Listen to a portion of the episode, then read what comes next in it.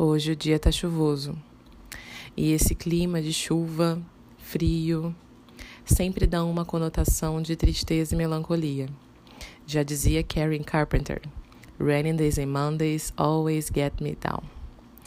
Bom, esse clima também combina com o livro que a gente vai analisar hoje, Angústia, de Graciliano Ramos. Não consigo escrever dinheiro e propriedades que me dão sempre desejos violentos de mortandade e outras destruições. As duas colunas mal impressas, Castilho, Dr. Gouveia, Moisés, Homem da Luz, negociantes, políticos, diretor e secretário, tudo se move na minha cabeça como um bando de vermes. Essas sombras se arrastam com lentidão viscosa, misturando-se, formando um novelo confuso. Afinal, tudo desaparece. E inteiramente vazio, fico tempo sem fim, ocupado em riscar as palavras e os desenhos. Engrosso as linhas, suprimo as curvas, até que deixo no papel alguns borrões compridos, umas tarjas muito pretas. Se pudesse, abandonaria tudo e recomeçaria as minhas viagens. Esta vida monótona, agarrada à banca das nove horas ao meio-dia e das duas às cinco, é estúpida. Vida de sururu, estúpida. Quando a repartição se fecha, arrasto-me até o relógio oficial, meto-me no primeiro bonde da ponta da terra. Que estará fazendo Marina? Procuro afastar de mim essa criatura. Uma viagem, embriaguez, suicídio.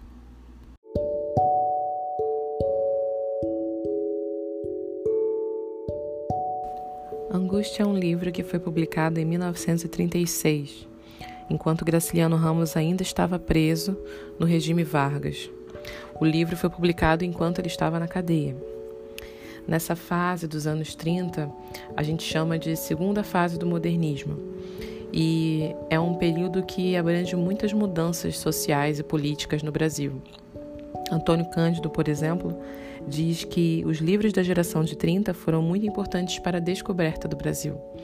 E que a Semana de 22, que tem a primeira geração modernista, não foi um evento que teve tanta receptividade, tanta, tanta ênfase quanto os romances de 30, que deram a revelar um Brasil desconhecido.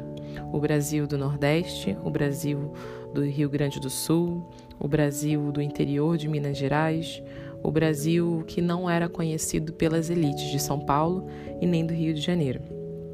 E Angústia está entre esses livros dos anos 30 que deram a conhecer um Brasil que estava se modernizando muito rapidamente, que estava abandonando, ou pelo menos tentando abandonar, um passado escravocrata, um passado patriarcal e oligarca.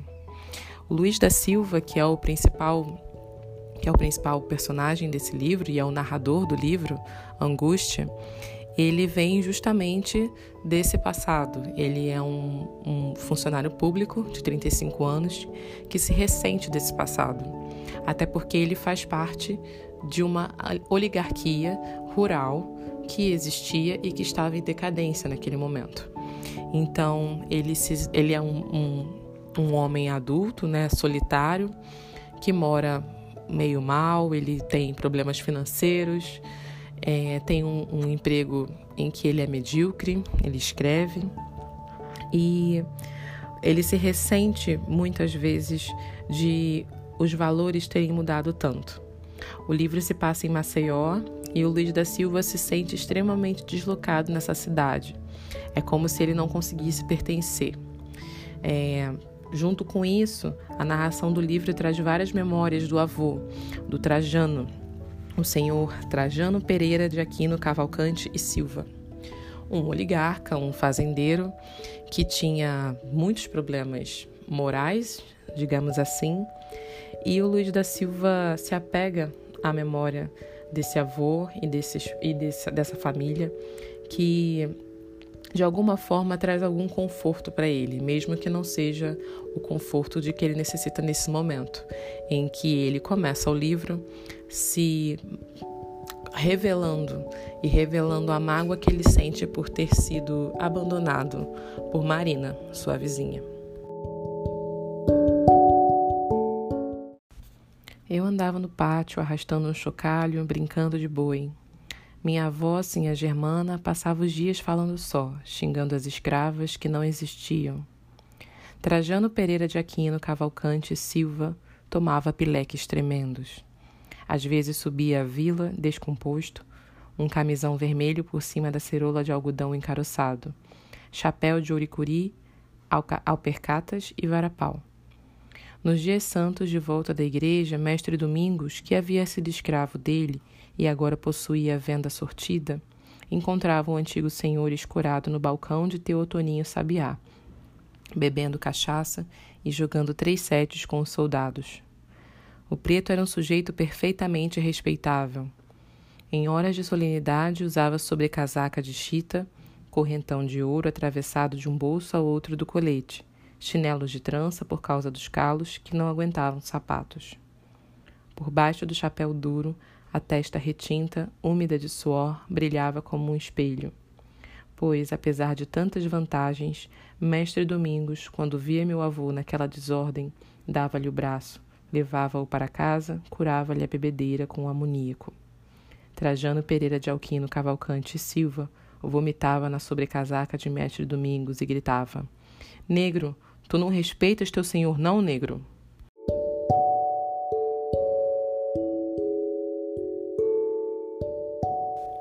A primeira parte do romance é sempre entrecortada por essas lembranças da sua infância e da sua adolescência com o avô, o senhor Trajano Pereira, o seu pai, Camilo Pereira, e a sua avó, assim, a Germana. Além disso, ele fala muito sobre os empregados da casa, normalmente ex-escravizados que serviam a sua família e que tinham uma relação de muita dependência. O Luiz da Silva não demonstra ter tido carinho exatamente por nenhum deles, mas de alguma forma esse lugar no passado, essas lembranças do passado, tentam fazer com que ele se esqueça dos problemas do presente. Então, pensar nessa história anterior à Marina faz com que ele tenha algum tipo de conforto. No entanto, esse conforto é insuficiente. Muitas vezes ele fala como se essas coisas, essas memórias não fossem bastantes para poder fazer calar na cabeça dele a raiva que ele sente da Marina, que é uma personagem que a gente vai comentar daqui a pouco. E essa, essa família né, oligarca, essa família muito rica e cheia de empregados que são extremamente dependentes, elas, eles têm uma relação esquisita né? Assim, a Germana, que é a avó dele, é uma mulher do tempo em que as mulheres eram extremamente submissas aos seus maridos. O seu Trajano e o seu Camilo têm atitudes absurdamente machistas e patriarcais, com falta de respeito com todas as pessoas ao redor deles, inclusive com o próprio Luiz, e um episódio interessante é quando ele narra a morte do seu pai. Ele estava na escola e ninguém o chamou, ninguém chamou por ele. E ele fica com muita raiva disso. Interessante é que quando ele fala dessa morte, a gente tem a sensação de que ele tem um tipo de sofrimento, que ele vai sofrer muito por isso, mas ele não consegue sofrer pela morte do seu pai. Então, tem um momento em que ele chora pela morte do seu pai, é, mas ele não chora exatamente pela morte.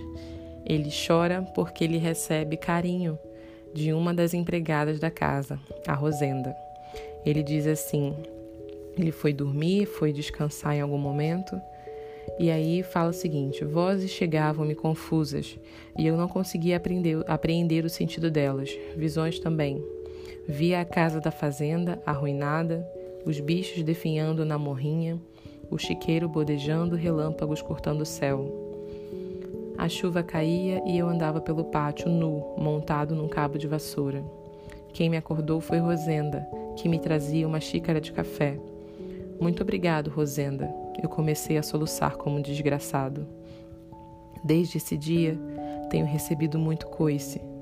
Também me apareceram alguns sujeitos que me fizeram favores mas até hoje que me lembre, nada me sensibilizou tanto como aquele braço estirado, aquela fala mansa que me despertava. Obrigado, Rosenda. Iam levando o cadáver de Camilo Pereira da Silva. Corri para a sala chorando. Na verdade, chorava por causa da xícara de café de Rosenda, mas consegui enganar-me e evitei remorsos.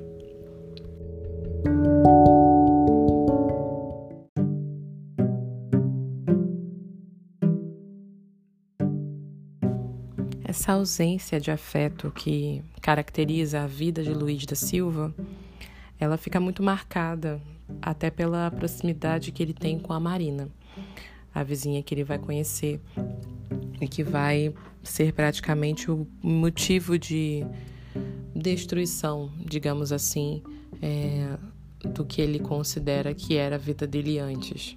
Uma vida equilibrada, uma vida normal e que é destruída por essa vizinha, por essa mulher que se aproveita dele e que ao mesmo tempo ele deseja com todas as forças. Mas essa ausência de afeto ela acaba sendo uma tônica no romance inteiro. E tem uma parte que deixa isso muito claro, não só a parte da morte do pai, em que ele chora não pela morte do pai, mas pelo carinho que ele recebe da Rosenda, que é, e inclusive é a única vez que ela aparece no livro, mas também depois, logo no início mesmo do romance, o, ele tem uma relação com o Moisés. O Moisés é o, o comerciante que vai vender para ele fazenda, vai vender para ele os tecidos do enxoval do casamento dele com Marina.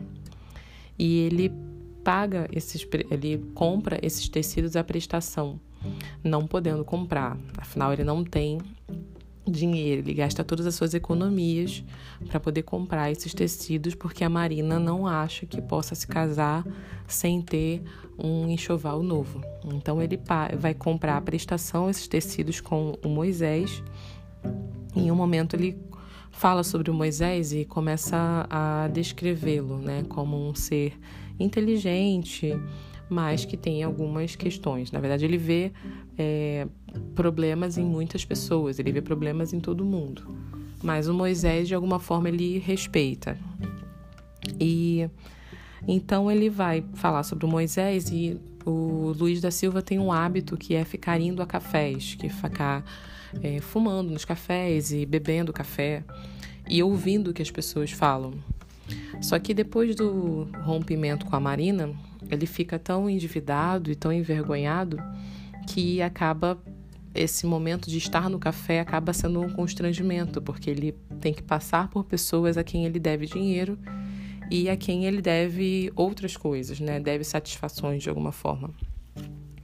Então, ele para não ficar, né, constrangido com a presença do Moisés, ele faz um sacrifício, ele chama de sacrifício, de dar 100 mil réis que vão transformar todo o orçamento dele. Né? Então, ele não está preparado para dar esses 100 mil réis, mas ele faz um esforço tremendo e acaba ficando prejudicado para poder conseguir ter uma relação mais ou menos, é, digamos assim, não constrangedora, então é o mínimo dessa relação, com o Moisés.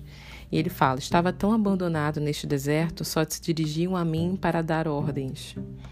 Então, ele estava tão né, desesperado por, por, afeto, ou nem, nem afeto, mas simplesmente algum tipo de respeito, de dignidade diante do mundo, que ele paga ao Moisés e, graças a esse pagamento, ele consegue conversar com o Moisés no café. Então, eles se sentam juntos é, e ele vai e fala o seguinte: Agora estou defronte de um amigo. Amigo que me liga pouca importância, é verdade. Amigo todo entregue aos telegramas estrangeiros, mas que me custou cem mil réis. Parece-me que até certo ponto Moisés é propriedade minha. Os cem mil réis me vão fazer muita falta. Então, você vê o ponto a que um homem chega que a única relação saudável que ele pode ter com alguém é uma relação com um homem a quem ele deve. um amigo que não lhe dá tanta importância, um amigo que está só conversando com ele por educação porque ele acaba de pagar.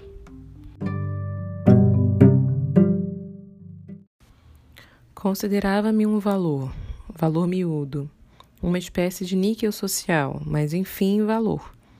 O aluguel da casa estava pago, andava em todas as ruas sem precisar dobrar, dobrar esquinas. Por uma diferença de dois votos, tinha deixado de ser eleito secretário da Associação Alagoana de Imprensa. 500 mil réis de ordenado. Com alguns ganchos, embiravam uns 700. Podia até casar.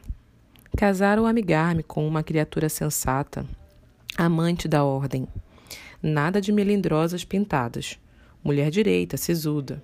Passar a vida naquela insipidez aguentando uma criada surda, reumática, cheia de manias.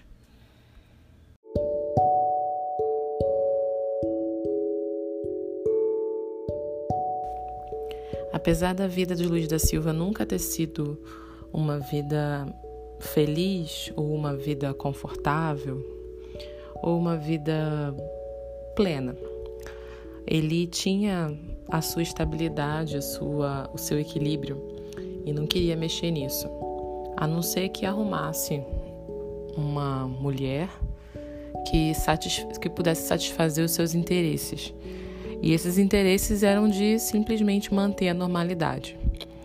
Ele se relaciona com algumas mulheres Berta, por exemplo, uma alemã que é uma garota de programa e que trata ele muito bem e com quem ele tem algumas algumas vergonhas, afinal ele acha que ela é muito para ele. E ela, ele não sabe se pode, se consegue pagá-la como ela merece. E ela trata ele como gente, com dignidade. E isso surpreende de certa forma. Tem também uma vizinha neta da Dona Aurora, que ele leva para o cinema uma vez e se atira nele. Acaba fazendo movimentos bem sensuais para ele, o que o surpreende e começa a fazer com que ele reconsidere o valor que essa mulher tem. É, nesse dia que ele vai ao cinema com a Dona Aurora e com a neta dela, ele acaba percebendo o quanto ele é auto-sabotador. Mas tudo muda de verdade quando ele conhece Marina. Marina é a grande paixão e o grande mote dessa angústia de que fala o livro. Aliás, o livro não é só sobre angústia, o livro é angústia. A narração do Luiz da Silva vai entre o delírio e a realidade, entre o passado, o presente, entre o que está na mente dele no mundo interior e o que está acontecendo no mundo exterior. E muitas vezes essas coisas se confundem de uma forma que o leitor não consegue distinguir exatamente onde começa um e onde termina outro. Então vamos pensar um pouco sobre como ele conheceu a Marina. A Marina foi uma vizinha que chegou e que chamou a atenção dele, mas não positivamente. Chamou a atenção dele bem negativamente, na verdade. É, ela aparece na cerca uma cerca que divide, divide a casa dele com a do vizinho. E aí ele fala assim: Afinal, para a minha história, o quintal vale mais que a casa. Era ali, debaixo da mangueira, que, de volta da repartição, me sentava todas as tardes com um livro. Foi lá que vi Marina pela primeira vez, em janeiro do ano passado, e lá nos tornamos amigos. Se ela morasse no prédio esquerda, talvez não nos conhecêssemos. Quando saio para o serviço, passo em frente da casa à direita e cumprimento as pessoas que estão à janela. Transito raramente para o outro lado. Reside ali uma dona Rosália que tem um marido sempre ausente. Mulher antipática, amarela, muito faladora. Quase nunca a encontro. Felizmente, há um muro que nos afasta. Vejo às vezes por cima dele cabecinhas de crianças que esperam um momento favorável para furtar as mangas dos galhos que lhe chegam ao alcance das garras. Fujo para não importuná-las, mas são assustadiças e escondem-se. Então ele tem uma relação meio esquisita com os vizinhos, é uma relação de distância. Não, eu não diria de falta de educação e nem de hostilidade, mas é uma relação que procura realmente preservar as distâncias sociais. Ele não é um vizinho que se envolve na vida dos outros. Então, quando aconteceu um dia da Marina chegar, né, do, do, do da Marina com a sua família chegarem ao, ao à vizinhança, aquilo de alguma forma mexe com ele, principalmente porque a Marina, né, a Marina é uma mulher com muita atitude. E ela se aproxima dele e ela vai até ele. Ele fala assim: Tornei-me, pois, amigo de Marina. Com certeza começamos por olhares, movimentos de cabeça, sorrisos, como sempre acontece. Depois, palavra aqui, palavra ali. Em pouco tempo estávamos camaradas, tratando-nos por você. Procurando reproduzir os nossos diálogos, compreendo que não dizíamos nada. Nesse momento em que ele fala que se torna amigo de Marina, ele percebe que a Marina não o atrai, a Marina não o atrai por uma questão de assunto. Ela é justamente o oposto do mulher, de mulher que ele descreveu é, nas páginas anteriores e que eu li para vocês agora há pouco no último take. A Marina é uma mulher frívola, então ela se importa com aparência de maneira é, demasiada ela se importa com dinheiro e é uma coisa que o Luiz da Silva não tem, ele é um cara modesto. E a Marina também é do tipo que se pinta, e ele fala muito sobre isso: mulher se pintar, mulher ficar pintada. Então, parece que ela é, just, ela é tudo que ele não quer de uma mulher. Uma mulher que se pinta, que passa batom e que faça, passa maquiagem, extremamente vaidosa, extremamente vaidosa. Uma mulher que se importa muito com a aparência e não só a aparência na questão estética, mas a aparência nas questões sociais, no status. Então, ela se importa com o dinheiro. E a Marina admira, tem um, um papo super, é, como posso dizer, fútil mesmo. A Marina lê livros muito fúteis, ela fala sobre coisas fúteis, ela não consegue emendar assuntos que o interessem de alguma forma. E ela admira uma vizinha chamada Dona Mercedes. Essa vizinha, ela é a mulher que o, o Luiz da Silva mais odeia, talvez, na vizinhança. Uma mulher que se veste toda em, em coisas encarnadas, ou seja, com, com roupas vermelhas, vibrantes, que chama muito atenção. Que cria um filho sozinho, ela é uma espanhola, madura da vizinhança, é, e amigada em segredo com um personagem oficial que lhe entra em casa alta noite. Então, de noite, entra uma pessoa na casa dela e que todo mundo sabe que deve ser algum tipo de relacionamento não oficial, um relacionamento é, talvez um adultério, não sabemos. Mas é uma mulher que se perfuma muito, que se veste de cores, de, de cores muito vibrantes e a Marina admira demais essa mulher. E essa admiração da Marina pela dona Mercedes é um sinal que o Luiz da Silva tem de que ela não é o tipo de mulher para ele. Tem um momento em que ele diz assim: é, que Marina excitava-se. Que couro que nada, Dona Mercedes é uma senhora vistosa, bem conservada, muito distinta e rica. Tem filha no colégio e manda dinheiro ao marido. Vejam que miolo e que tendências. Eu, se não fosse um idiota com fumaças de homem prático, lido e corrido, teria cortado relações com aquela criatura. Admirar uma estrangeira que vive só, tem filha no colégio e sustenta marido ausente.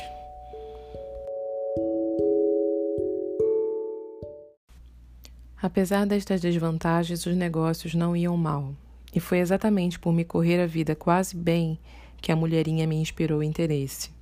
Novidade, pois sempre fui alheio aos casos de sentimento. Trabalhos, compreendem? Trabalhos e pobreza. Às vezes o coração se apertava como corda de relógio bem enrolada. Um rato ruía minhas entranhas. Nestes últimos tempos, nem por isso. Antigamente era uma existência de cachorro. As mulheres tinham cheiros excessivos e eu me sentia impelido violentamente para elas. Mas a voz do chefe da revisão estava colada aos meus ouvidos. Suspensos por cinco dias, seu Silva.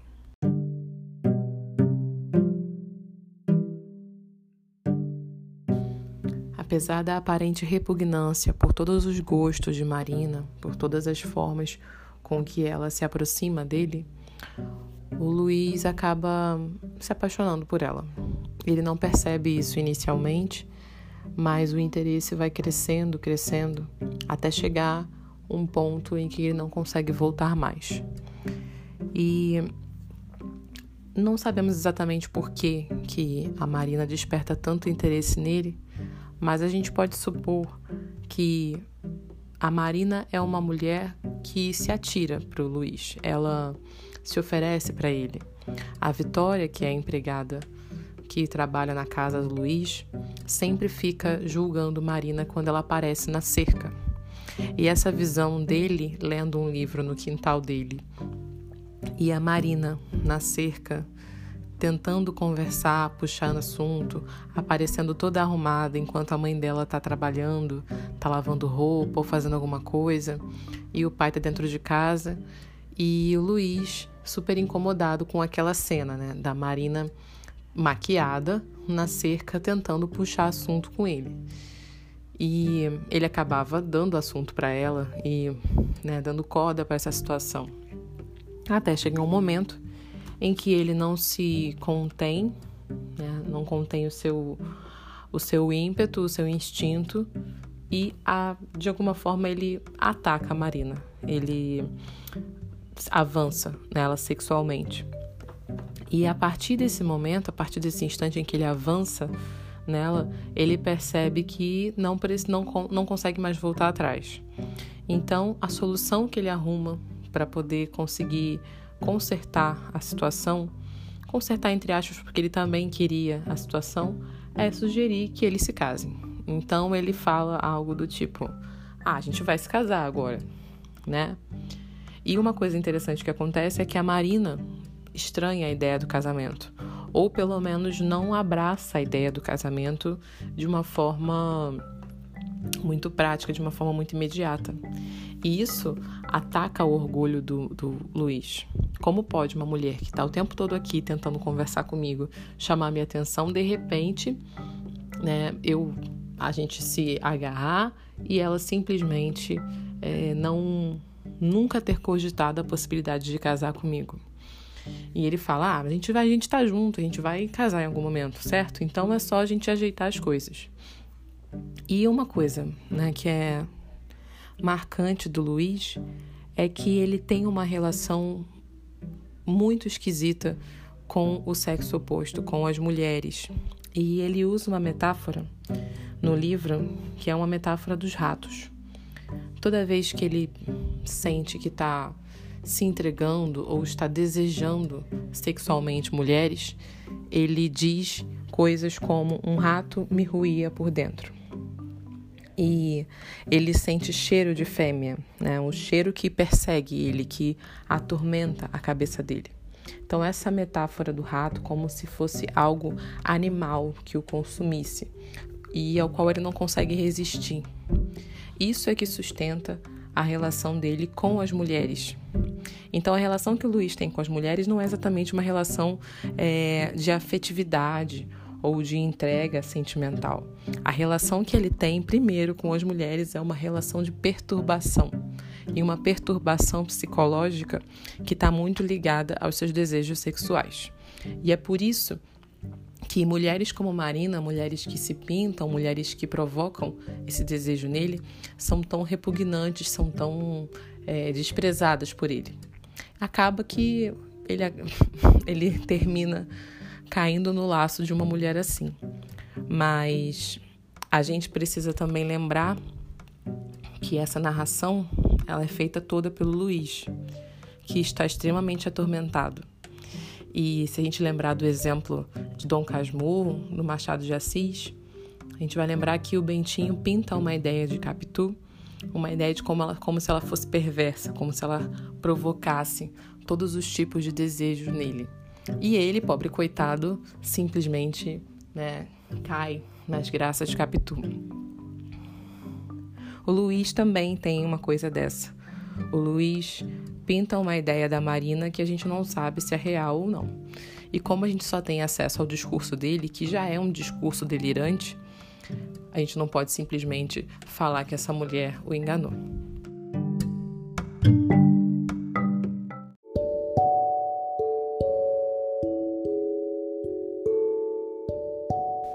Depois da situação embaraçosa com Marina, em que eles têm um envolvimento é, físico e logo após começam a planejar o casamento, a princípio, o casamento que Luiz da Silva queria era um casamento simples, sem cerimônia, sem muitos frufrus. Ele queria algo que ele pudesse pagar.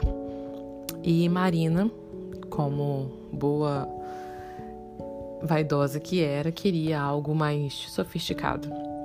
Engraçado é que os pais da Marina são personagens muito muito diferentes da própria Marina. O pai é um, um senhor que vive reclamando, um senhor que fala muito mal da filha, que trata a filha muito mal.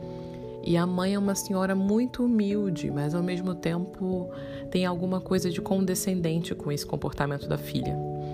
O próprio fato de ela não esboçar nenhum tipo de reação de julgar a Marina por ficar sempre atrás do Luiz já é um sinal de que ela tem uma certa condescendência, uma certa cumplicidade na atitude da filha, por mais que ela não revele isso.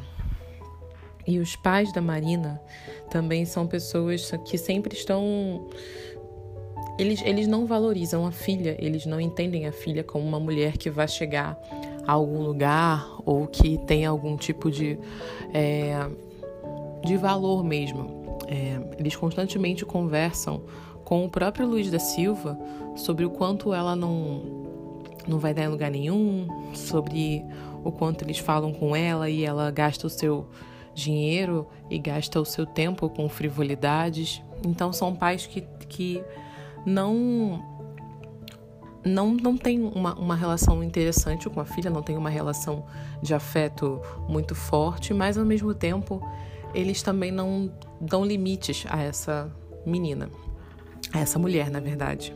E o pai demonstra pelo menos muita vergonha das atitudes da filha. E a mãe chega a pedir um emprego para Luiz da Silva, porque para ela né? Para essa família, Luiz da Silva é um moço que é um senhor que está num nível acima do deles. A própria Marina tem essa impressão. E realmente é, o Luiz não é um miserável, tem um emprego e a impressão que eles têm é de que ele é bem relacionado na cidade. Então a mãe da Marina vai pedir um emprego para a filha, vai pedir para que o, a, o Luiz indique a filha e Luiz consegue uma indicação uma indicação para trabalhar numa loja. A Marina reclama dessa indicação porque acha que essa loja é um lugar onde ela vai receber muito pouco e vai ficar aturando né, maus, tratamentos, maus tratos de clientes. Né? Então aí já vemos uma certa, uma certa visão de que ela tem sobre ela mesma, do que, que ela merece. E é daí que nascem a principal relação dela com Luiz, desse momento em que ela desabafa para ele: eu não vou, eu não quero um emprego que eu faça isso. E o Luiz fica extremamente ofendido, mas ao mesmo tempo reconhece que realmente esse não é um emprego que ela mereça. É, então, há o envolvimento físico, eles começam a planejar o casamento e cada vez mais o Luiz pega das economias dele para que a Marina gaste nas coisas que ela julga necessárias para o casamento. E ela começa a querer roupas de cama é, e várias outras coisas que são para Luiz muito superficiais, não são importantes. O que acontece é que ele vai dando as economias para ela e quando ele pede para ela comprar uma coisa, ela vai e compra outra. E ele pede para ela economizar, ela vai e gasta mais do que necessário. E aí ele vai gastando todo o dinheiro dele nessas, nesses desejos de Marina, até que chega Julião Tavares. Foi por aquele tempo que Julião Tavares deu para aparecer aqui em casa. Lembram-se dele. Os jornais andaram a elogiá-lo, mas disseram mentira. Julião Tavares não tinha nenhuma das qualidades que lhe atribuíram. Era um sujeito gordo, vermelho, risonho, patriota, falador e escrevedor. No relógio oficial, nos cafés e noutros lugares frequentados, cumprimentava-me de longe, fingindo superioridade. Como vai, Silva? À noite chegava à minha casa, empurrava a porta e, quando eu menos esperava, desembocava na sala de jantar, que não sei se já disse, é o meu gabinete de trabalho. E lá vinham intimidades que me aborreciam.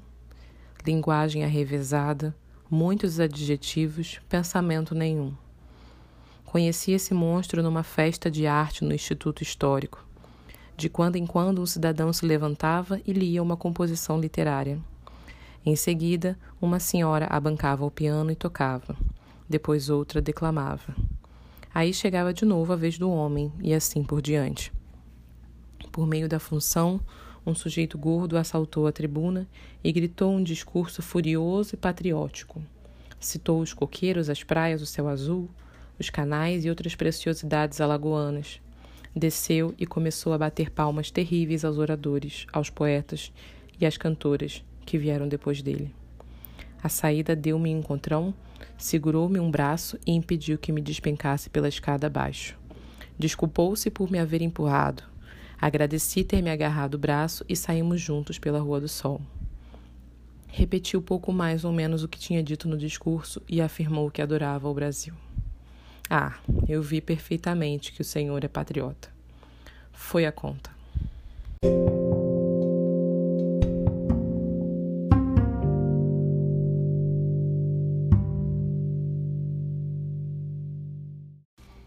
Conversa vai, conversa vem, fiquei sabendo por alto a vida, o nome e as intenções do homem.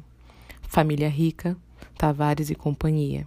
Negociantes de secos e molhados, donos de prédios, membros influentes da associação comercial.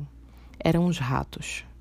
Quando eu passava pela rua do comércio, via-os por detrás do balcão, dois sujeitos papudos, carrancudos, vestidos de linho pardo e absolutamente iguais. Esse Julião, literato e bacharel, filho de um deles, tinha os dentes miúdos, afiados e devia ser um rato, como um pai. Reacionário e católico. Por disciplina, entende? Considera a religião um sustentáculo da ordem, uma necessidade social. Se o Senhor permite, e divergi dele, porque eu achei horrivelmente antipático. Ouviu-me atento e mostrou o desejo de saber o que eu era. Encolhi os ombros, olhei os quatro cantos. Fiz um gesto vago, procurando no ar fragmentos da minha existência espalhada.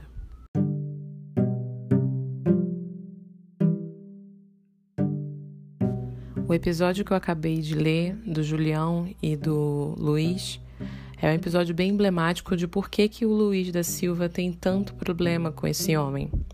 Para começar, o Julião representa uma coisa que o Luiz é, odeia, que é justamente essa burguesia, esses homens que têm poder financeiro e que estão em plena ascensão, ascensão na modernidade do país. E ele vem de uma família que está em plena decadência, né, justamente por causa da modernização do país.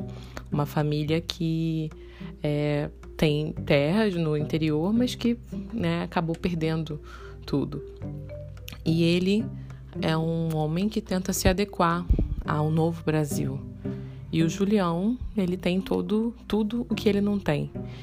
E é interessante porque quando ele pergunta, quando o Julião pergunta para ele, né, sobre quando ele discorda, quando quando o Luiz discorda do Julião, ele vai perguntar o que, que ele faz e ele fica extremamente desorientado, né, procurando seus fragmentos de existência espalhados no ar, né, o que prova que Luiz se sente inferior ao Julião, mas não inferior porque ele acha que o Julião é melhor do que ele, mas inferior porque ele não tem algo que o Julião tem. E nesse caso, ao poder financeiro, principalmente. É, em oposição, ele se ressente porque acha que tem tudo o que o Julião não tem. É, primeiro, um senso de si muito grande, e aí esse senso de si é, é essa humildade, entre aspas, ele acha que o Julião tem uma prepotência, que ele finge coisas, que ele é uma pessoa que finge ser agradável, que é patriota. Então parece que ele tem é, essas características que irritam o, o Luiz. E depois de, de um tempo, o Julião começa a frequentar o jornal em que o Luiz trabalha. E o Luiz fica extremamente irritado com a presença do Julião. Aquele, aquele, a repartição, né, o lugar onde ele escreve com seus amigos para o jornal, é um lugar que ele costumava ter como refúgio de paz. Ele escrevia tranquilamente, ele tem, tinha seus, tem seus colegas de trabalho com quem ele ficava extremamente à vontade. E a presença do Julião começa a incomodá-lo. E o Julião não só começa a frequentar o lugar de trabalho do Luiz da Silva, puxar assunto com ele, como, como também começa a frequentar a casa do Luiz da Silva, o que é, assim, é muito irritante para o Luiz, porque ele não tem como simplesmente expulsá-lo por uma questão de educação, de cordialidade. O Julião não faz nada que o agrida, ele não o ofende, não o agride, não faz nada que possa provocar esse tipo de antipatia, mas como o Luiz da Silva não gosta dele, essa presença se torna muito hostil.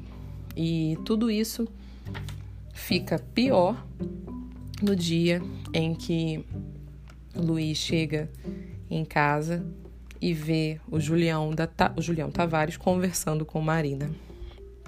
Esse dia é um dia fatídico para o Luiz da Silva. É o dia em que ele sai à procura de outras mulheres, é o dia em que ele se sente traído por Marina.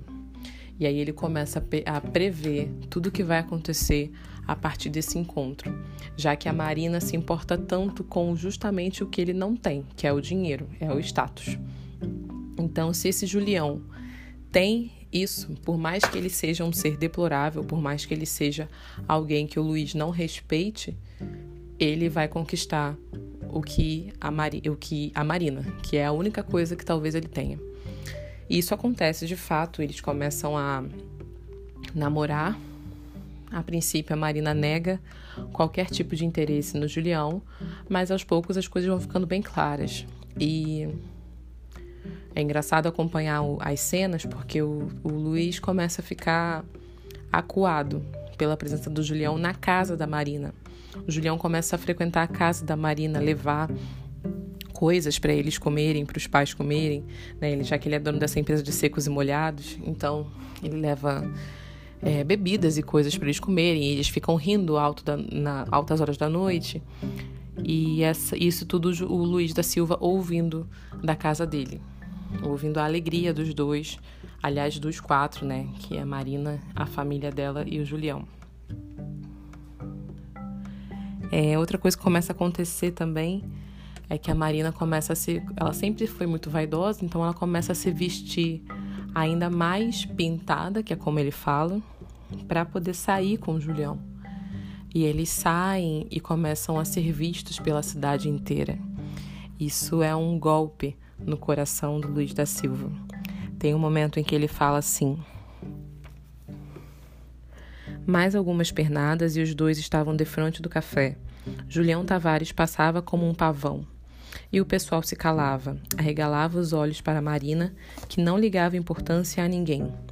E a fofa com o vestido colado às nádegas, as unhas vermelhas, os beiços vermelhos, as sobrancelhas arrancadas, a pinça.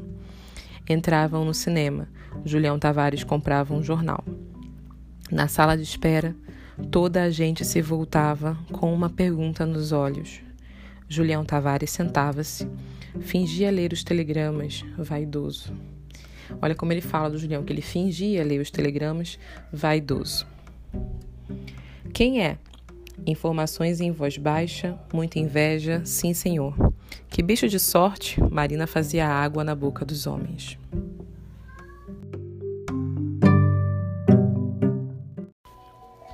Apesar da aparente repugnância, apesar da aparente do aparente desprezo que o Luiz mantém por Marina e pelos seus gostos, pela sua admiração pela dona Mercedes, ou por qualquer outro hábito que a Marina tenha, como de se maquiar muito, de usar vestido colado, de se, de se importar tanto com o dinheiro, com o status, ele acontece Marina aos poucos cai nas graças de Julião e o contrário também.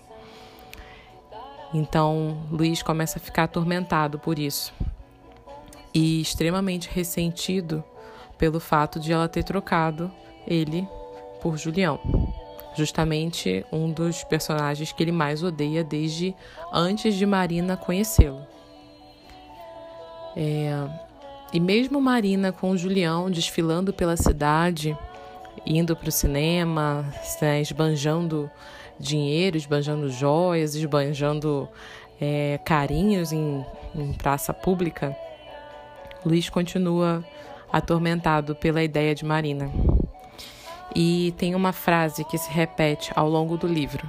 Talvez seja a frase que mais revele a angústia de Luiz. Ele fala o tempo todo e se pergunta o tempo todo: em que estaria pensando Marina?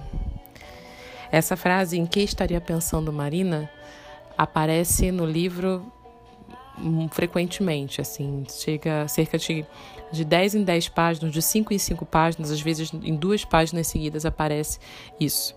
O que demonstra essa angústia que ele sente, uma angústia de não saber o que fazer com essa paixão, não saber o que fazer com os planos, não saber o que fazer com esse pensamento.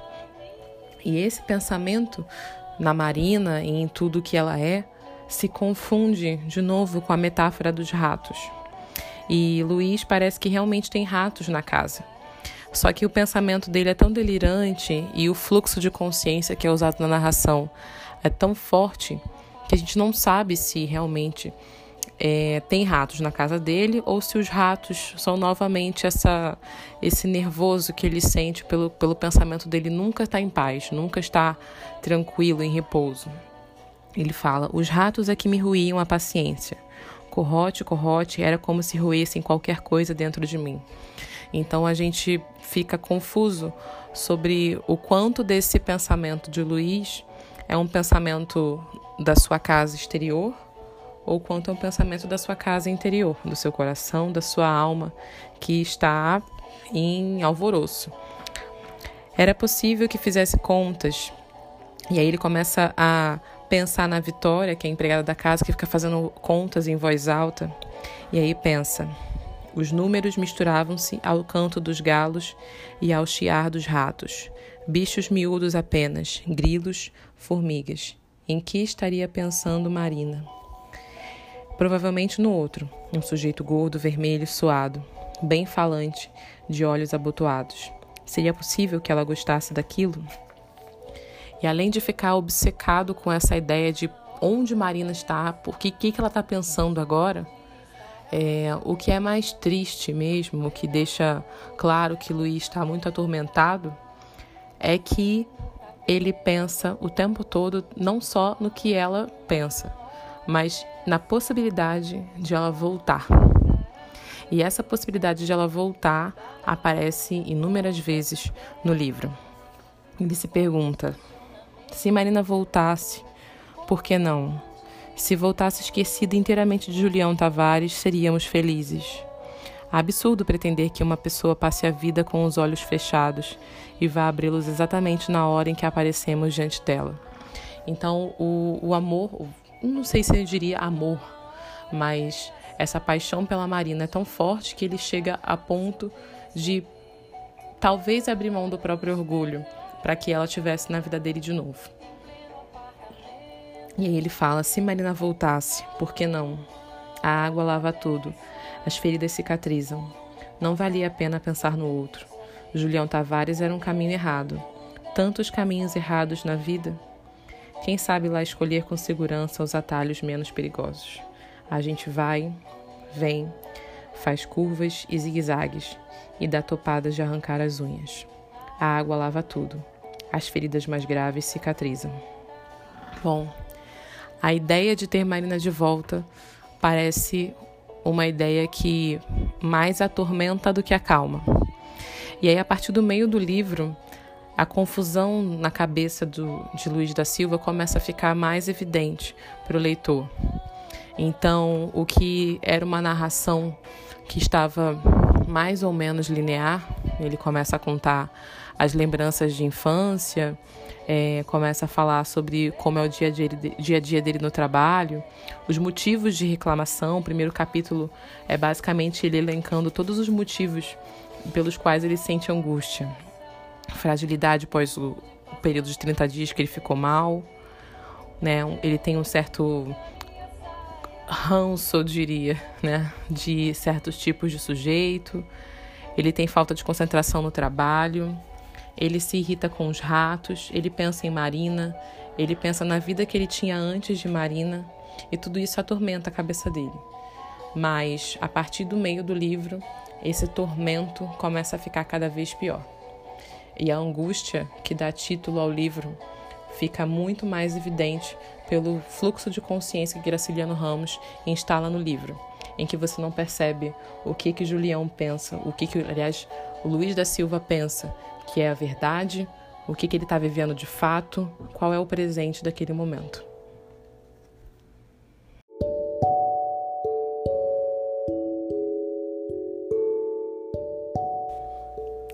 Para comentar sobre essa angústia pelo término de um relacionamento, pelo término da paixão que Luiz da Silva tem com a Marina, eu escolhi duas músicas da Adriana Cacanhoto.